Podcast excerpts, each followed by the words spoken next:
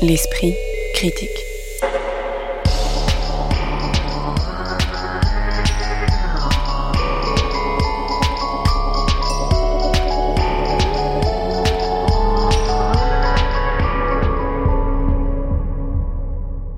Mediapart. Le Paris des années folles, le Moscou du début du XXe siècle et le Los Angeles contemporain sont au programme de ce nouvel épisode de l'Esprit critique consacré aux arts visuels qui nous posera autant de questions scénographiques que politiques et géopolitiques. On parle aujourd'hui en effet de la collection Morozov, montrée à la fondation Louis Vuitton, à la lumière de la guerre en Ukraine, pour réfléchir à la façon dont les institutions culturelles devraient se positionner, de l'exposition pionnière, artiste dans le Paris des années folles, présentée au musée du Luxembourg, qui invite à se questionner sur ces expositions entièrement féminines, et enfin de la rétrospective d'œuvres de l'artiste américain Charles Ray, qui vient d'ouvrir au Centre Pompidou. Pour en discuter aujourd'hui, Victoria Leboloc-Salama, critique d'art, fondatrice et productrice du podcast Le Bruit de l'Art, Magali Le Sauvage, rédactrice en chef adjointe de l'Hebdo, numéro hebdomadaire spécial enquête du quotidien de l'art, et Auria Maclouf, critique d'art et cofondatrice du collectif Jeunes Critiques d'art. Bonjour à toutes les trois. Bonjour. Bonjour. Bonjour. Pionnière, artiste dans le Paris des années folles, c'est le titre de l'exposition que le musée du Luxembourg présente depuis le 2 mars dernier avec un commissariat de Camille Morino et Lucia Pesapane. L'idée est à travers la présentation de peintures, sculptures, photographies, films, œuvres textiles et littéraires et la valorisation d'œuvres de Tamara de Lempicka, Sonia Delaunay ou Chana Orlov par exemple, de, et je cite le texte introductif à ce parcours, mettre en avant le rôle primordial des femmes dans le développement des grands mouvements artistiques de la modernité. C'est aussi l'occasion pour nous de réfléchir à une tendance des expositions actuelles, notamment elles font l'abstraction au Centre Pompidou, à présenter des expositions d'artistes exclusivement féminines dans un louable souci de rattrapage en matière de représentation, mais avec des questions politiques qui demeurent pendantes, sans éviter toujours de reproduire certains stéréotypes ou de donner le sentiment d'une forme d'opportunisme. Avant peut-être qu'on discute plus en général de ces questions, est-ce que vous pouvez un peu toutes me dire comment vous avez parcouru cette exposition euh, du musée du Luxembourg? Victoria Le Salam. Cette exposition, elle se découpe en neuf sections thématiques et ça commence par une section sur les femmes au front, car euh, comme on sait, euh, les années folles, ça commence juste après la Première Guerre mondiale. Première Guerre mondiale qui a forcé, ou entre guillemets, qui a permis euh, les femmes à, à, avoir une place plus importante dans la société et c'est comme ça que commence l'exposition. Alors contrairement justement à ce qui est dit dès le début de l'exposition, qui est en fait le considéré comme le postulat qui est de mettre en avant le rôle primordial des femmes dans le développement des grands mouvements artistiques de la modernité. Finalement, cette exposition, à travers ces neuf thématiques, il y a une thématique sur le troisième sexe, une autre sur les minorités, etc. Ces thématiques, elles sont mises en finalement en lumière avec des grandes dates d'affranchissement et d'émancipation des femmes dans le milieu des arts notamment. Et en fait, il y a un peu une liste euh, des artistes de cette époque au regard de ces thématiques sociétales. Alors, euh, quand on s'intéresse un petit peu à ces, à, justement la réécriture d'une histoire de l'art euh, des artistes femmes. Euh, on peut s'intéresser par exemple au livre d'Elisabeth Lebovici et Catherine Gonard qui est sorti en 2007, qui s'appelait Femmes artistes, artistes femmes des années 1880 je crois à nos jours, où là en fait c'est les premières qui avaient euh, décidé de faire une histoire de l'art des femmes selon un découpage non pas en prenant les grands mouvements artistiques, mais à la lumière justement des débats et des combats féministes. Donc là on pourrait se dire que euh, ça reprend finalement ce découpage. À mon sens, euh, cette exposition reprend ce découpage de manière assez maladroite. Donc ça propose une vision euh, de l'art féminin, entre guillemets, en tout cas de l'art des artistes femmes, qui est un peu détaché du contexte artistique. Et c'est un peu délicat, surtout qu'en fait, par exemple, le contexte artistique, on parle souvent dans l'expo de l'avant-garde, mais c'est un thème en fait et une notion qui n'est même pas définie au cœur de l'exposition. Magali Sauvage, sur cette cohérence entre le projet euh, qu'on devine, qui est assez explicité de l'exposition, et ce qu'on y voit euh, concrètement. Ce qui m'a un peu semblé dommage, c'est que c'est une exposition qui est assez courte. Alors ça, c'est aussi les espaces du musée du Luxembourg qui veulent ça. Et du coup, en fait, on a un petit peu euh, un, peu d'un name dropping, c'est-à-dire que vous avez une œuvre par artiste, sauf exception. Hein. il y a quand même quelques artistes qui ont plusieurs œuvres présentées, mais sinon, c'est un peu un thème, une œuvre, et une œuvre, une artiste. Et donc, du coup, euh, c'est tout le problème de ces expositions d'artistes uniquement femmes. C'était aussi le problème de l'exposition Elles font l'abstraction. C'est qu'en fait, vous avez une, exposition un peu listing et qu'en fait, le contexte qui est derrière, le contexte de production d'art pour ces femmes à l'époque, comme disait Victoria, est très peu euh, abordé et que finalement, euh, les, noms qu'on ne connaissait pas avant, eh ben, on ne les a pas retenus après, sauf exception si vraiment on a un coup de cœur incroyable. Ce que j'ai trouvé dommage, c'est qu'en fait, on, on pense, quand on va voir cette exposition, qu'on aura une image de ce que c'est qu'être une femme artiste dans les années 20 et 30. Et en fait, finalement, c'est pas le cas. Alors, il y a beaucoup de portraits ou d'autoportraits, donc on a des visages, du coup, on a des, on a des images, en fait, de cette époque-là, mais on ne sait pas grand-chose du contexte de production. On ne sait pas d'où elles viennent, on ne sait pas comment elles, ont, fait en fait pour, pour arriver là dans des conditions où on sait que voilà c'était un système extrêmement euh, misogyne. Et voilà, je trouve que c'est ça qui manque euh, dans cette exposition, contexte économique, social euh, et éducatif aussi. Auria Maclouf, sur ces mêmes questions euh, bah, En fait, je suis complètement d'accord avec euh, toutes les deux, Magali et Victoria. Euh, il y a un gros problème, je trouve, de contextualisation et euh, des femmes dans l'histoire de l'art et de ce que c'est qu'être une artiste et d'être une artiste femme.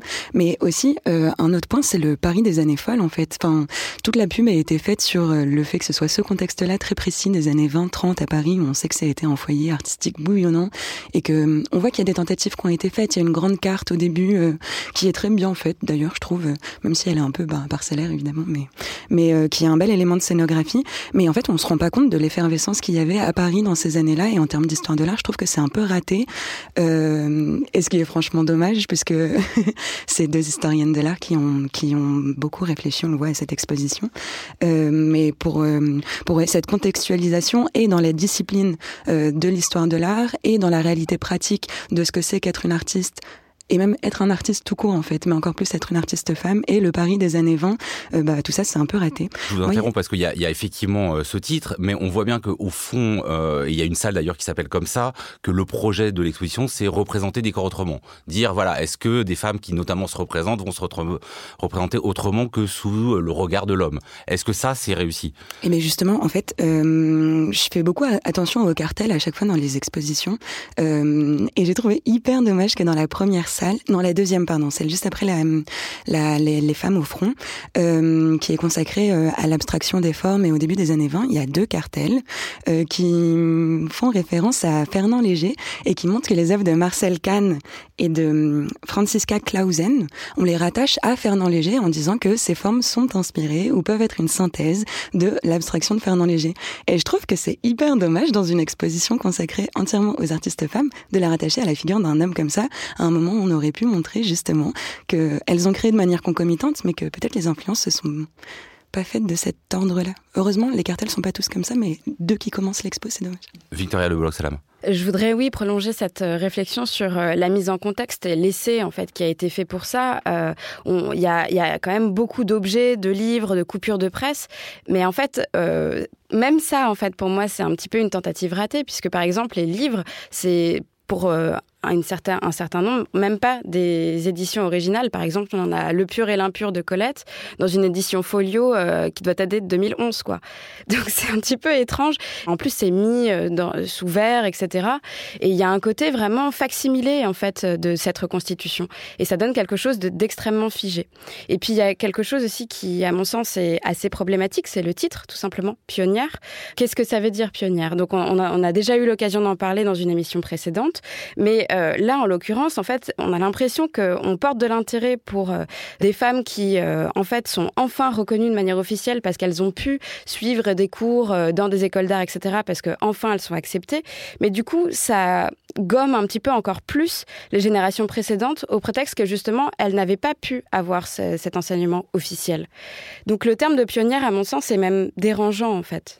Et puis, et puis aussi, un pionnier, euh, étymologiquement, c'est quelqu'un qui euh, trace la voie pour des personnes qui vont euh, les le suivre derrière, alors qu'en fait, on se rend compte que c'est des artistes qui sont restés, pour pas, toutes, mais la plupart relativement isolés, et que donc, en fait, le chemin qu'elles ont tracé n'a pas vraiment été suivi, malheureusement par beaucoup, puisqu'en fait, elles étaient relativement invisibles. Donc le terme même en fait de, de pionnière ici vraiment n'a pas de sens, puisqu'en fait, elles, elles n'ont été pionnières malheureusement de pas grand-chose en fait. Alors, euh, je disais que une des commissaires de l'exposition, c'était donc Camille Morino, qui avait été à l'origine euh, d'une des premières expositions en 2009 au Centre Pompidou, qui était 100% féminine, qui s'appelait Elle, puis une exposition à, la Monnaie de Paris qui s'appelait Women House en 2018. On est quand même voilà dans une tendance aujourd'hui, mais on a l'impression qu'il n'y a pas quand même. Bon, bah, c'est encore Camille Morino là qui fait celle-là. Donc, est-ce qu'il y a que elle pour faire ça? Et la deuxième question, c'est voilà, c'est ce que vous dites. Au-delà là des imperfections ou des maladresses ou euh, des manques qu'il peut y avoir dans cette exposition. Est-ce que vous les attribuez au fond à euh, une volonté louable mais mal faite de rattraper ou est-ce qu'il reste, euh, par exemple dans ce terme pionnière, au fond des problèmes un peu, euh, je dirais, plus politiques ou artistiques ou scénographiques dans la manière de penser? Qu'est-ce que ça veut dire de donner leur place aux femmes dans l'histoire de l'art? Rien Maclouf. Effectivement, dans cette euh, généalogie des expositions consacrées entièrement aux artistes femmes aujourd'hui, on retrouve beaucoup le nom de Camille Morino. Il n'y a pas du tout qu'elle pour faire ça. Et je crois que ça met en jeu des questions de pouvoir à plusieurs niveaux. D'un côté, parce que bah, cette question des femmes dans l'histoire de l'art, ça met en jeu depuis des années, depuis les essais de Linda Locklin déjà dans les années 70 aux États-Unis, des enjeux de pouvoir, de qui peut écrire l'histoire, de qui euh, peut donner une place euh, pour la postérité, à qui et comment est-ce que ça s'écrit, comment ensuite ça se montre dans les musées. Et bah, ça se montre de manière un peu lacunaire, un peu parcellaire. Et hum, je crois que malheureusement aujourd'hui, bah, c'est pas trop dans les musées qu'on peut aller voir comment ça se fait ça et comment les places elles se, elles se prennent, comment elles ont existé avant. Peut-être que du coup des solutions pour, euh, c'est d'écouter des podcasts qui sont entièrement dédiés à ça, c'est d'aller dans d'autres lieux aussi qui sont pas forcément des grosses institutions comme ça, qui sont dans d'autres logiques aussi économiques euh, de rentabilité des publics. Et de lire le travail des chercheurs et chercheuses qui depuis déjà des décennies euh, travaillent sur ces mêmes artistes. Complètement d'accord. Victoria Le Salama. Il faut aussi replacer cette euh, exposition dans un cycle en fait d'exposition qui est dédié aux femmes au musée du Luxembourg parce que en fait euh, à la même période l'année dernière euh, il y avait une exposition qui s'appelait Peintre femmes 1780-1830 et ensuite il y a eu une exposition qui a été consacrée à la photographe autodidacte Viviane Meyer dont le travail a été connu après sa mort. Et donc là c'est la troisième exposition consacrée aux femmes. Dans la mode dans les arts et dans les arts plastiques et dans les arts de manière générale il y a vraiment un phénomène de mode qui euh, parfois est appelé euh, féminisme washing, un peu comme le greenwashing. C'est qu'en fait, euh, pour certains euh, musées, comme pour certaines maisons de mode, l'argument féministe est devenu un argument marketing. Et c'est ce que vous disiez, Auria, c'est que on est dans une logique de rendement et de et en fait dans une logique économique parce qu'un musée doit faire venir les gens. Alors après, je suis pas du tout contre l'idée qu'il puisse y avoir ce genre d'exposition. Au contraire, elles sont vraiment très très importantes. Mais c'est vrai qu'après tous ces débats, ces écrits, ces travaux de chercheurs, etc., on peut se demander si ces expositions euh, pour rendre visibles les artistes sont suffisantes. Et en fait, euh, il y a d'autres pistes pour ça. Les pistes, par exemple, de, musées dédiés aux femmes, par exemple, ça existe aux, États-Unis, ou même euh, la piste de, euh, bah en fait, tout simplement d'intégrer des femmes dans des collections permanentes. Par exemple, le musée de Baltimore en 2020 avait euh, décidé que pour les 100 ans, enfin c'est le directeur du musée qui avait décidé que pour les 100 ans des droits de vote des femmes, euh, uniquement des œuvres d'artistes femmes allaient être exposées et allaient être achetées par le musée. Et donc en fait, on peut se demander si finalement ces solutions un peu coup de poing qui permettraient de rééquilibrer la balance, que ce soit dans les collections permanente ou dans les expositions permettrait justement de, de, rendre visible durablement le travail des femmes. Alors effectivement, il y a eu euh, ces travaux, il y a eu euh, il y a ces podcasts, hein, un podcast qui a gagné beaucoup euh, de prix au dernier Paris Podcast Festival s'appelle Vénus et Piletel la chatte et c'est donc un podcast sur voilà une histoire féministe de, de l'art. néanmoins, je repars de Elle donc en 2009 au Centre Pompidou, ça déclenche une polémique, il y a des débats sur les artistes ont-ils un sexe. là, ça passe sans problème aujourd'hui une exposition entièrement composée d'œuvres faites par des femmes.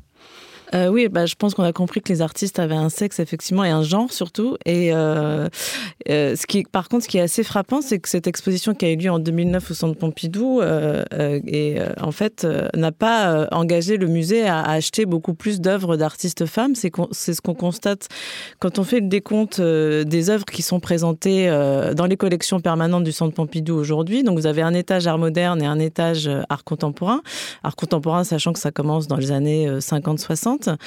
Quand on fait le décompte, on se rend compte qu'il y a, euh, à l'étage moderne, il y a 10% des œuvres qui sont faites par des femmes.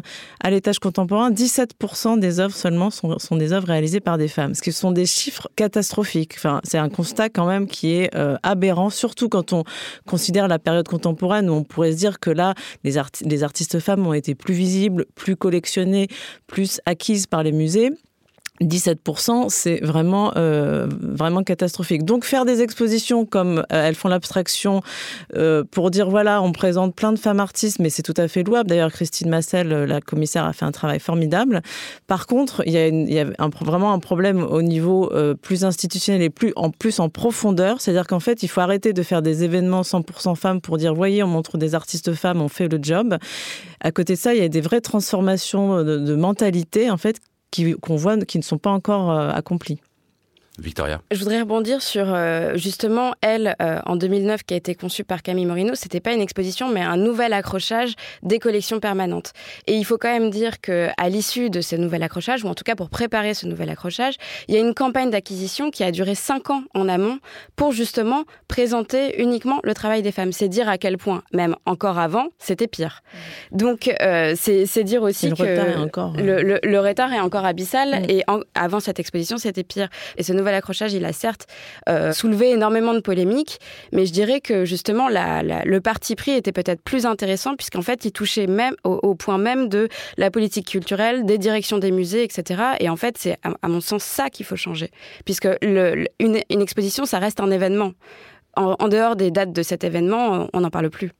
Une dernière question, vous le disiez quand même, ça permet des fois de voir alors une œuvre de une artiste, ce genre d'exposition euh, collective. Il y en a peut-être une dont on peut parler, c'est ce tableau dans la dernière salle de Juliette Roche, en forme de déjeuner euh, sur l'herbe moderne et multiethnique que moi je connaissais pas du tout. Euh, Qu'est-ce que, enfin comment vous l'avez regardé? Est-ce que vous connaissiez ce travail qui est quand même assez étonnant?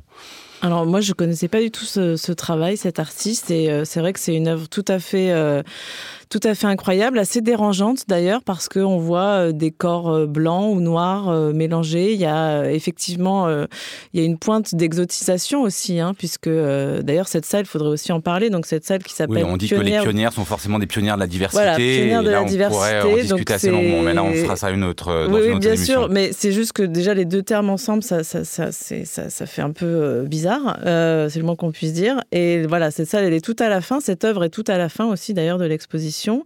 Et on peut pas. Alors, même si l'œuvre plastiquement est incroyable, puisqu'en fait, il y a un espèce de mélange de la danse de Matisse, du déjeuner sur l'herbe, avec des couleurs assez criardes, ces corps oblongs comme ça, qui sont euh, assez étranges, presque euh, extraterrestres. En fait, il y a vraiment quelque chose d'assez dérangeant.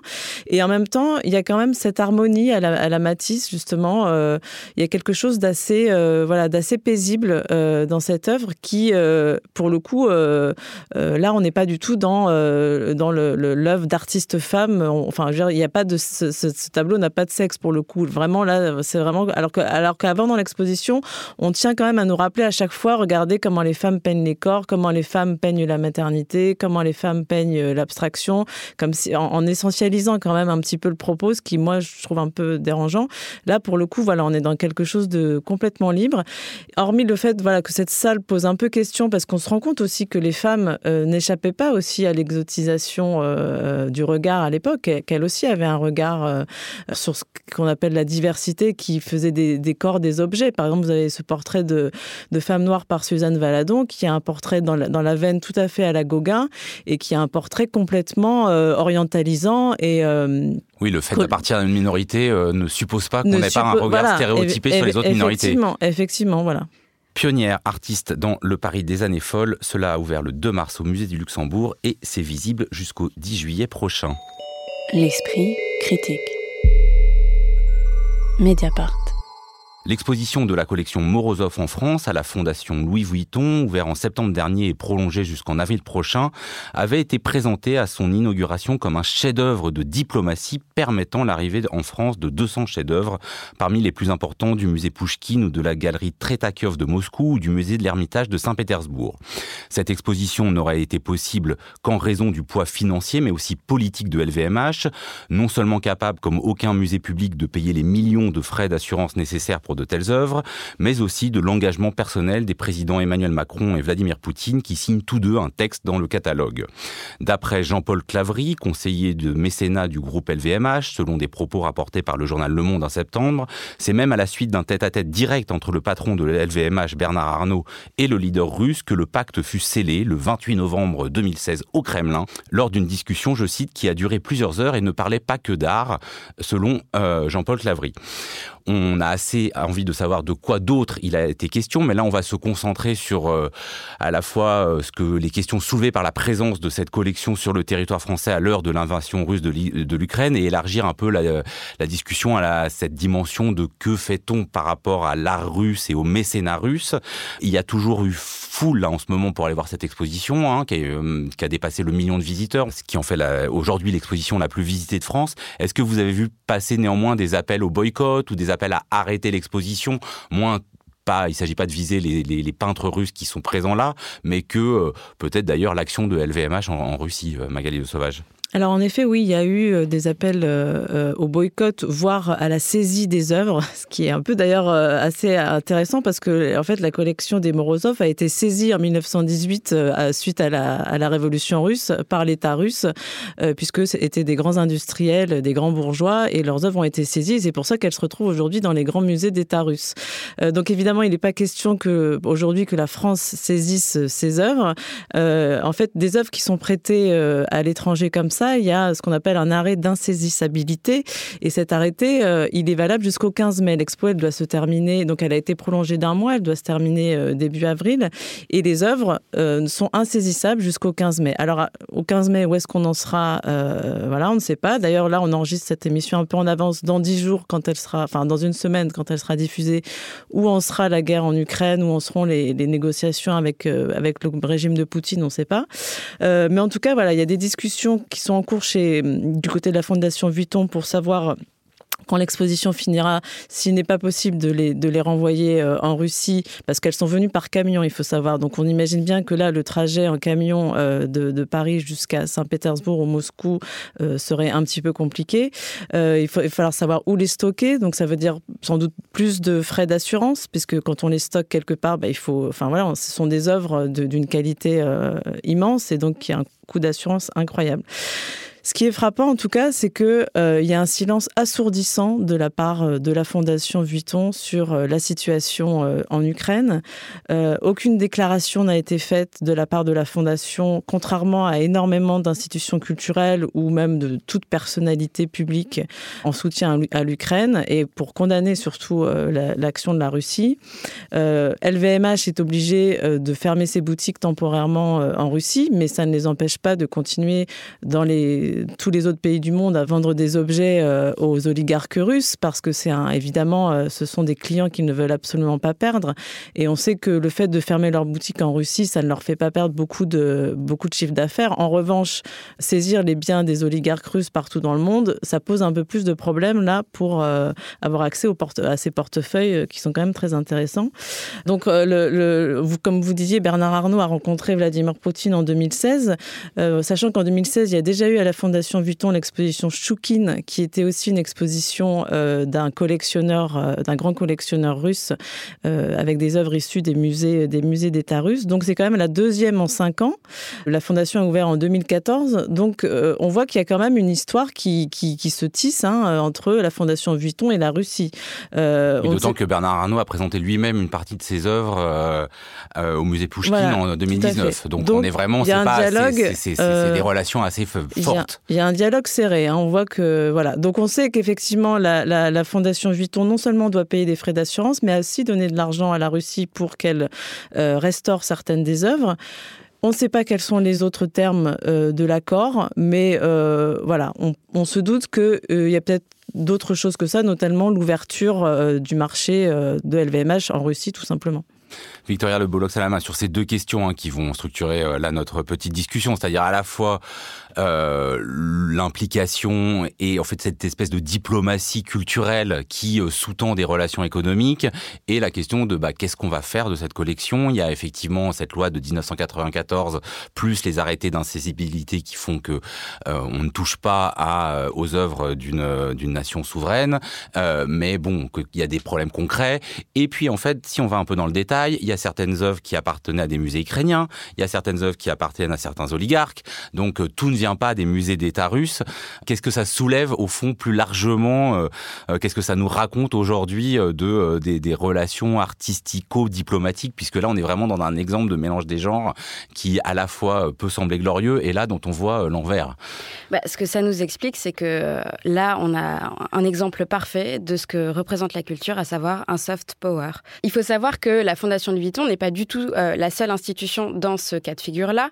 Par exemple, euh, en ce moment, il y a une exposition euh, sur le joaillier Fabergé au musée Victoria and Albert Museum qui doit se clore en mai. Et là, c'est la même chose. On ne sait absolument pas ce que les, Anglais vont faire de toutes ces œuvres et comment elles vont être rapatriées en Russie.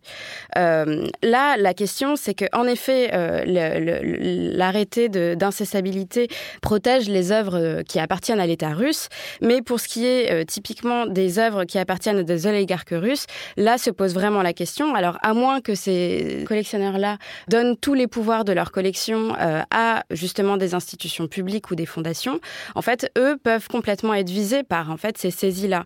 Sauf que, euh, en plus, il y en a certains qui sont euh, clairement désignés par cette liste noire qui a été édictée par Bercy. Mais sauf que, a priori, enfin, à, date aujourd'hui, il n'y a vraiment aucune procédure qui va dans ce sens-là du côté de Bercy. Donc euh, ça pose ça pose vraiment des questions. Aria Maclouf. Euh, je voulais rebondir sur deux choses. D'un côté, face à cette loi d'insaisissabilité, il y a aussi bah, encore un revers de la médaille, c'est que les œuvres qui sont prêtées par des musées ukrainiens, depuis 2016 en France, les musées préservent les œuvres qui peuvent pas être restituées au pays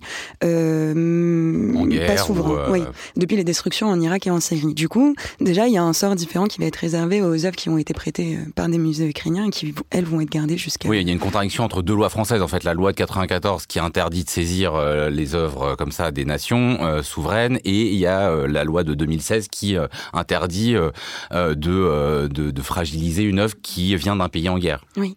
Ce sur quoi je voulais rebondir aussi, c'était par rapport à ce que vous disiez tout à l'heure, est-ce qu'on a entendu des appels au boycott de l'art russe ou du mécénat russe? Il y a beaucoup d'appels au boycott du mécénat russe et je pense que c'est ça qu'il faut viser. En revanche, ce qui est dommage, c'est l'appel au boycott du, de tout ce qui peut être russe, quoi, en fait. Et qui invisibilise beaucoup des luttes des Russes qui sont restés en Russie et qui luttent aussi à l'intérieur du pays. Malgré tout ce qu'on peut en dire, il y a quand même beaucoup d'opposants, d'opposantes qui sont là-bas et qui essayent de résister. Notamment, pour la Biennale de Venise 2022, les artistes russes qui étaient censés représenter, euh, du coup, la Russie dans le pavillon russe, ont euh, décidé, il me semble, il y a deux semaines, de ne pas présenter leurs œuvres. Euh, et c'est une manière de résister qui il faut, je pense, encourager. D'une manière qui est aussi un peu délicate, parce que pour sortir du champ des arts visuels, récemment, il y a aussi le directeur du théâtre du Bolchoï qui a démissionné. Il a expliqué dans, un, dans une lettre publique qu'il hum, avait été quand même contraint par la pression internationale à démissionner parce qu'on lui avait forcé un peu la main et on l'avait forcé à prendre position. Et il me semble qu'il y a quand même des choses qui sont un peu dommageables là-dedans ici, de se dire que comment est-ce qu'on lutte, est-ce que d'où est-ce que ça vient, qui prend la décision? De, de boycotter et qu'est-ce qu'on boycotte? Il faut faire vraiment attention à ces questions, sachant que on parle aujourd'hui de se positionner face à ce conflit euh, russo-ukrainien. On s'est quand même moins positionné pour euh, d'autres conflits, notamment celui israélo-palestinien, qui dure, notamment celui syrien, notamment bon. Alors on avait effectivement, on avait consacré un, ici euh, une thématique à celle du boycott en armes, mais là ça se pose de manière plus forte. Alors on peut pas, chaque cas est particulier. Hein. Il y a eu le fameux cas de l'orchestre de Cardiff qui a déprogrammé l'ouverture 1812 de Tchaïkovski au motif qu'on y entendait une salve de canon et que donc euh, c'était peut-être pas le moment de faire entendre ça. Euh, donc on peut pas revenir sur chaque cas, mais euh, là avec Morozov, on est quand même dans à la fois un art russe incontestable, en plus bon, des artistes qui sont tous morts, euh, qu'on va pas, euh, il s'agit pas de dire euh, ah là là ce tableau représente par exemple une scène de guerre, donc on va pas le présenter, mais on est quand même aussi dans l'intrication euh, des liens économico, diplomatico, culturels, et donc bah, on a le droit de reposer des questions de boycott, non, Victoria Le Salama? Oui, on a, enfin on est complètement en droit de poser des questions de boycott, mais là en l'occurrence, pour cette exposition, c'est pas la question en fait. à mon l'exposition a eu lieu. Euh, euh, c'était bien qu'on la montre. Maintenant, en fait, euh, pour moi, c'est surtout la suite. Et qu'est-ce qui va advenir des expositions qui vont arriver ensuite et qui étaient programmées ensuite?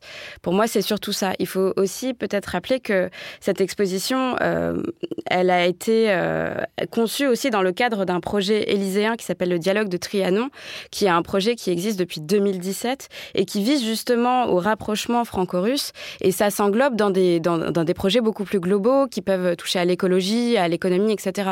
Bah ça, du coup, qu'est-ce que ça, qu'est-ce que ça advient en fait? Et c'est là en fait qu'il faut qu'il faut agir et qu'il faut sans doute boycotter. Alors moi je trouve qu'il y a une certaine il y a une certaine hypocrisie aussi, c'est-à-dire que Vladimir Poutine n'est pas un autocrate euh, depuis deux semaines, euh, qu'il y a effectivement eu la Syrie, euh, que c'est un pays qui quand même arme voilà des, des, combattants et qui a aidé la Syrie de Bachar el-Assad à, à, massacrer son peuple, et que tout d'un coup on découvre que la Russie est une dictature, on découvre qu'il n'y a pas de liberté d'expression, voilà. Alors c'est terrible évidemment ce qui se passe en Ukraine et il faut faire tout ce qu'on peut pour pour arrêter ça.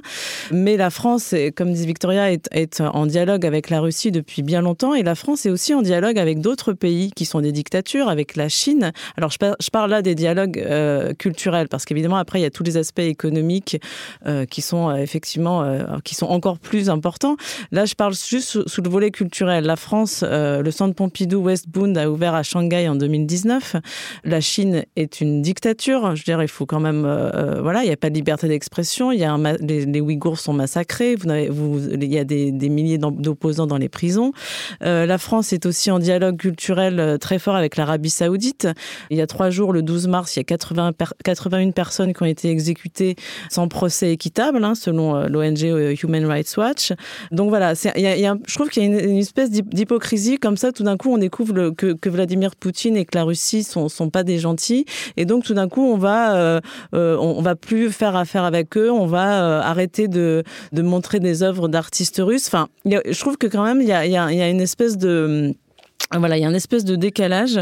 Alors il y a aussi, j'avais oublié aussi, il y a le Louvre à Abu Dhabi. Hein, euh, oui, c'est ça. On a quand même beaucoup d'exemples. Les Émirats où c'est pas non plus la joie pour les, les droits humains.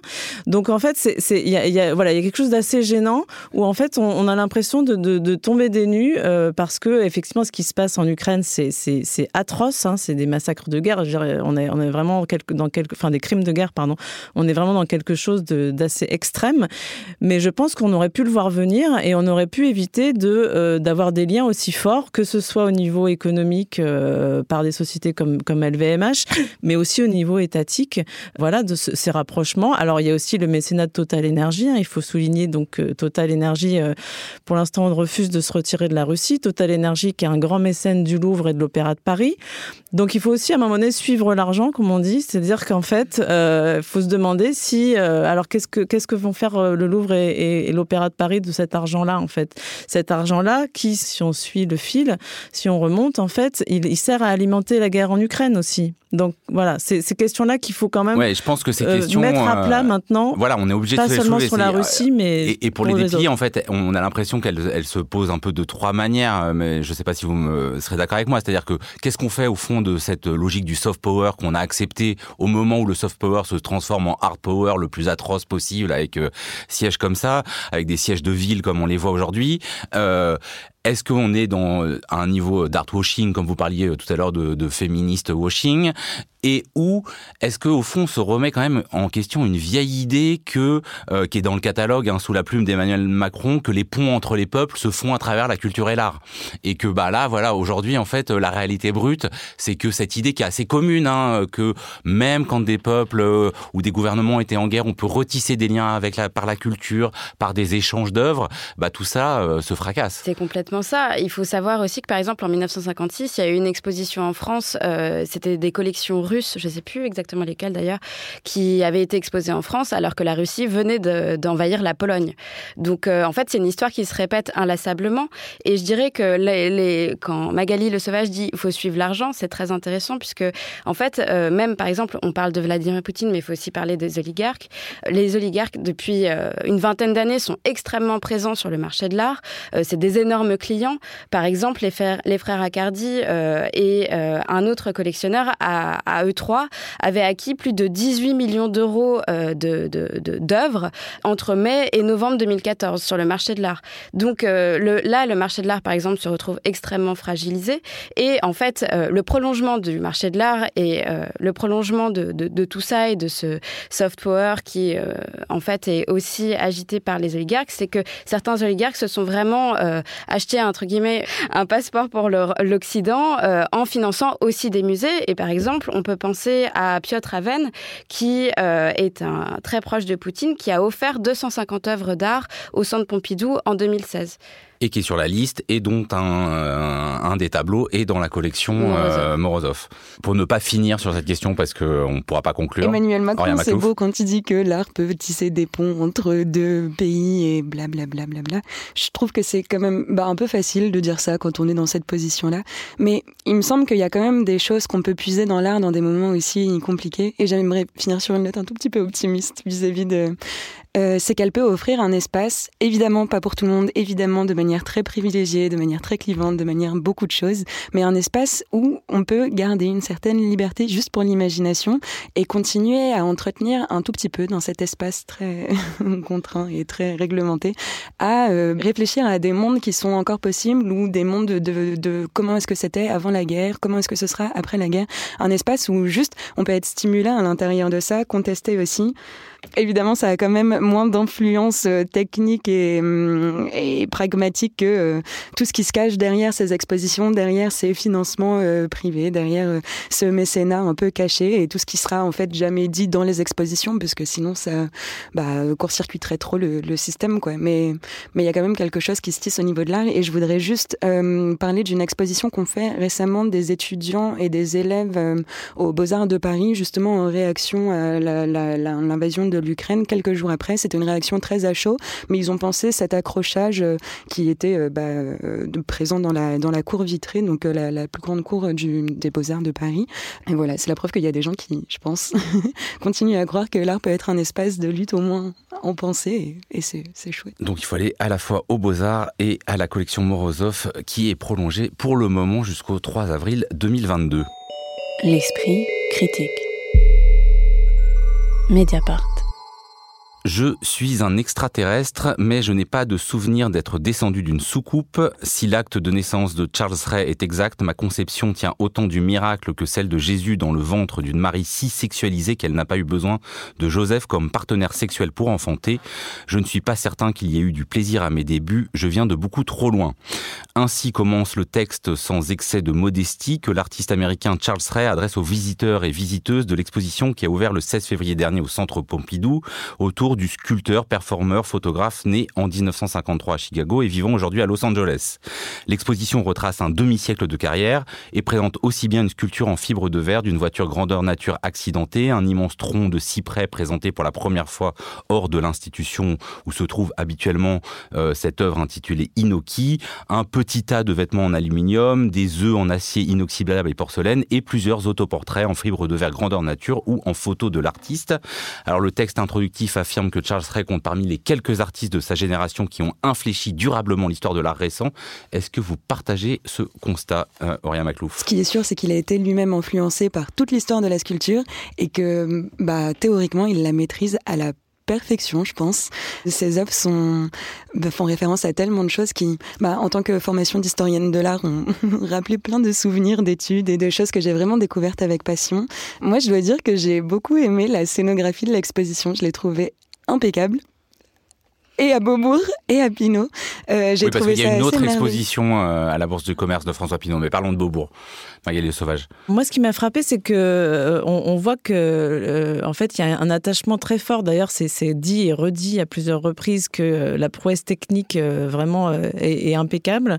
Voilà, il y a aussi le fait, on sait que ce sont des œuvres qui sont très très chères à produire. Donc, il y a aussi le fait qu'elles soient aussi collectionnées par François Pinault, présentées au Centre Pompidou et à la Bourse de commerce. C'est aussi une sorte de performance en soi, c'est-à-dire que même le transport des œuvres, que ce soit leur fabrication ou leur transport, pardon, c'est quelque chose voilà, qui relève un peu de la performance.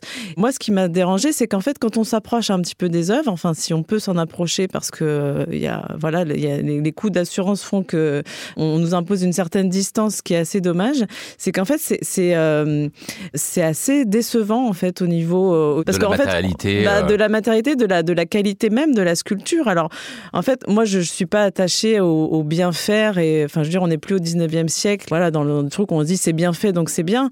Euh, non, mais le problème, c'est que vu que c'est comme ça qu'on nous, qu'on nous le vend un petit peu, bah, on, a, on a tendance à vouloir s'attacher à ça et on constate qu'en fait, c'est assez décevant à ce niveau-là. Tout ce jeu sur le factice, parce qu'il y a, y a ça qui est très fort euh, dans son travail, il y a des figures qui sont à échelle humaine, d'autres qui sont plus petites ou plus grandes, mais il y a tout ce jeu sur le factice qui finalement ne fonctionne pas puisqu'en fait on n'y croit pas et qu'en fait on n'arrive pas à avoir de dialogue de face à face avec ces sculptures. En fait, on n'arrive pas à communiquer avec eux. Elles sont, euh, elles sont creuses en fait. Elles sont vides en fait. Il n'y a pas de, a pas de vie, contrairement à, comme disait Auria dans l'histoire de la sculpture. Euh, il, se, il, se, réfère beaucoup à l'histoire de la sculpture, que surtout la sculpture antique, mais aussi la sculpture du, du Moyen Âge avec ce grand Christ en croix, par exemple, enfin de la Renaissance plutôt. Là, on voit que c'est ça, enfin il y a une limite quoi. Il y a une, y a vraiment un, une. Il y a une limite. Victoria Le Bolloc Salama, effectivement, notamment sur cette scénographie un peu bizarre, c'est-à-dire qu'on rentre dans cette immense salle rectangulaire, mais à l'intérieur de cette salle, il y a comme deux autres pièces dont les murs auraient été évidés, mais sauf qu'il reste un peu un muret qui fait qu'on peut pas s'approcher des œuvres. Ça, c'est uniquement pour des questions d'assurance. Oui, moi, ça m'a fait un petit peu bizarre. J'avais l'impression que donc dans cette très longue salle, on avait des œuvres de plein d'époques différentes. Donc, on avait des œuvres des années 70 aux années 2000 environ, et il n'y a aucun, aucune barrière, euh, aucune séparation. Elles sont assez rapprochées, alors que pour la plupart, elles sont assez monumentales. Ça m'a fait un peu l'effet d'un bac de friperie. Vous savez, tout est à 5 euros. Euh, bah, ça m'a fait un peu plus, en l'occurrence. Du coup, j'ai trouvé que les, les, œuvres, en tout cas au Centre Pompidou, n'étaient pas du tout mises en valeur, alors qu'à la Bourse de commerce, et là, je pense que c'est parce que le, le bâtiment aussi euh, aide énormément, elles étaient vraiment mises en majesté, et je trouvais qu'on voyait beaucoup plus l'intérêt du travail euh, de Charles Ray. C'est une exposition, enfin c'est une double exposition du coup, qui est événement parce que d'une part, Charles Ray n'avait jamais montré son travail en France dans, dans des institutions, et qu'en plus, euh, il a très peu d'œuvres. Euh, il a une cinquantaine d'années de, de, carrière, mais il y a que 123 œuvres euh, aujourd'hui à son compteur entre guillemets. Et ici, il y en a 38 qui sont présentées à Paris et euh, en même moment, à New York, au Metropolitan Museum, il y a une autre exposition qui lui est consacrée. Donc il y a aussi ce côté un peu performance dont parlait euh, Magali Le Sauvage qui se retrouve aussi là avec le pendant des deux expositions qui se font en miroir à Paris et le pendant américain qui se fait aussi par ailleurs. En fait, avec ces deux expositions, on voit euh, une institution publique et une institution privée qui se lancent comme un challenge et euh, qui essayent de performer euh, une expo avec les moyens qu'ils ont et les prêts d'œuvre qu'ils ont eus. Je trouve ça assez raté. on a on a vraiment la sensation que donc on a des on a des figures qui sont présentes dans les deux expositions, par exemple des mannequins ou le travail sur les tables. Il y a des choses comme ça qu'on retrouve et avec les mêmes motifs, les mêmes sujets et, en fait c'est très étrange euh, comme, procédé. Alors, euh, je vous donne la parole pour un dernier tour de table où j'aimerais que chacun vous me preniez une œuvre euh, pour, que, quelqu'un qui n'aurait pas vu déjà voilà, le travail de Charles Ray me visualise un peu ce qu'on y, ce qu'on, ce qu'on y voit, Magali Le Sauvage. Alors, il y, a une œuvre quand même que je trouve toujours assez saisissante, que certains ou certaines avaient peut-être revue à Venise. C'est le, le, garçon à la grenouille, qui se trouve à la Bourse de commerce, pour le coup, qui est en fait cette sculpture bien plus grande que nature d'un jeune garçon nu qui tient une grenouille au bout de la main comme ça, euh, qui est une image de la cruauté de l'enfance, hein, qui est une référence explicite aux sculptures antiques où on voit souvent des des petits garçons euh, en train de, torturer des animaux.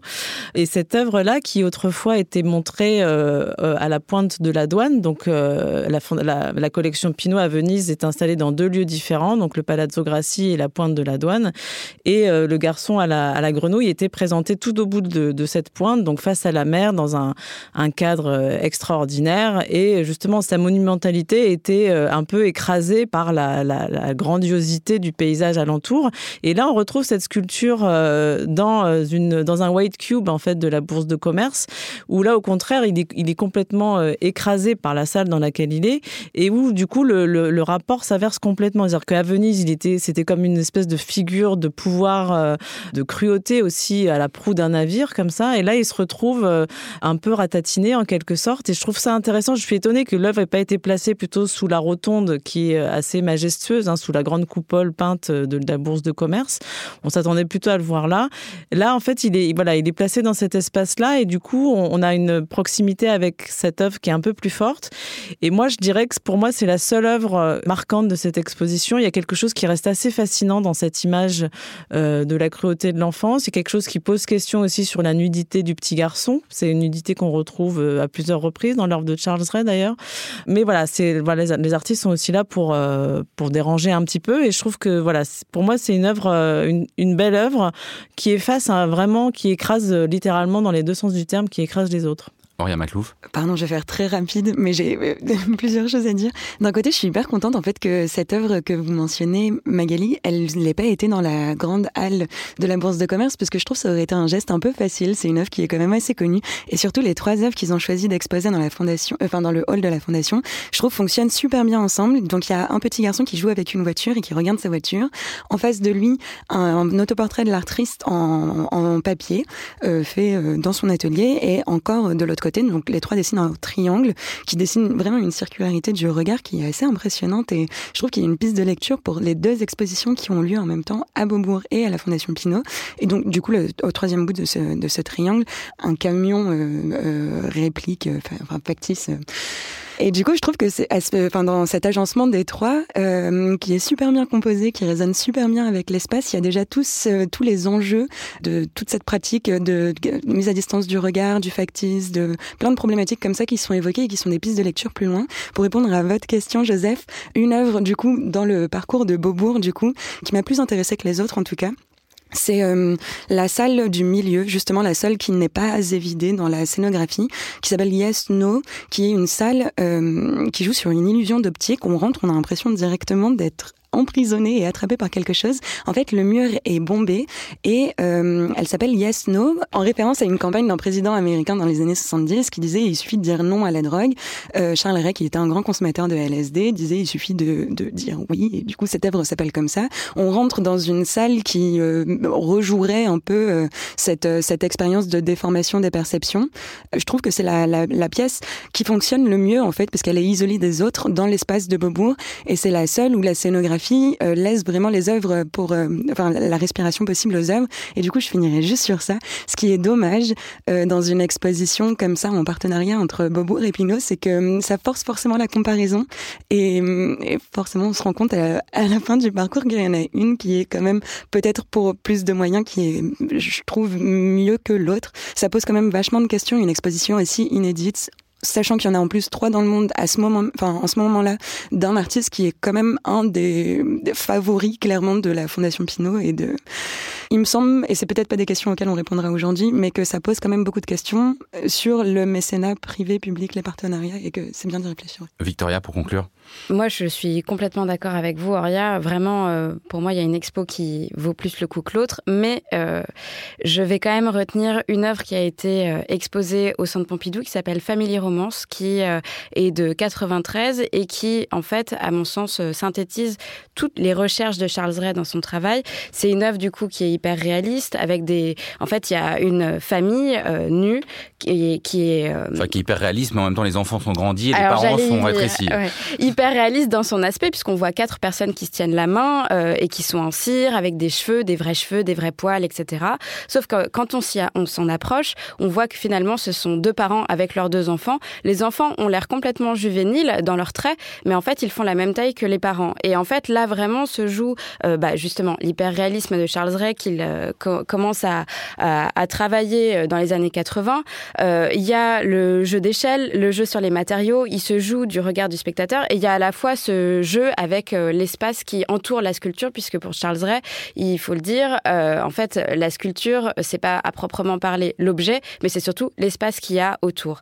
Et je terminerai par ça en l'occurrence, euh, la manière dont c'est montré au centre Pompidou, il y a assez peu d'espace autour, puisqu'en fait, euh, c'est toujours dans cette espèce de bac restreint où il y a beaucoup d'œuvres.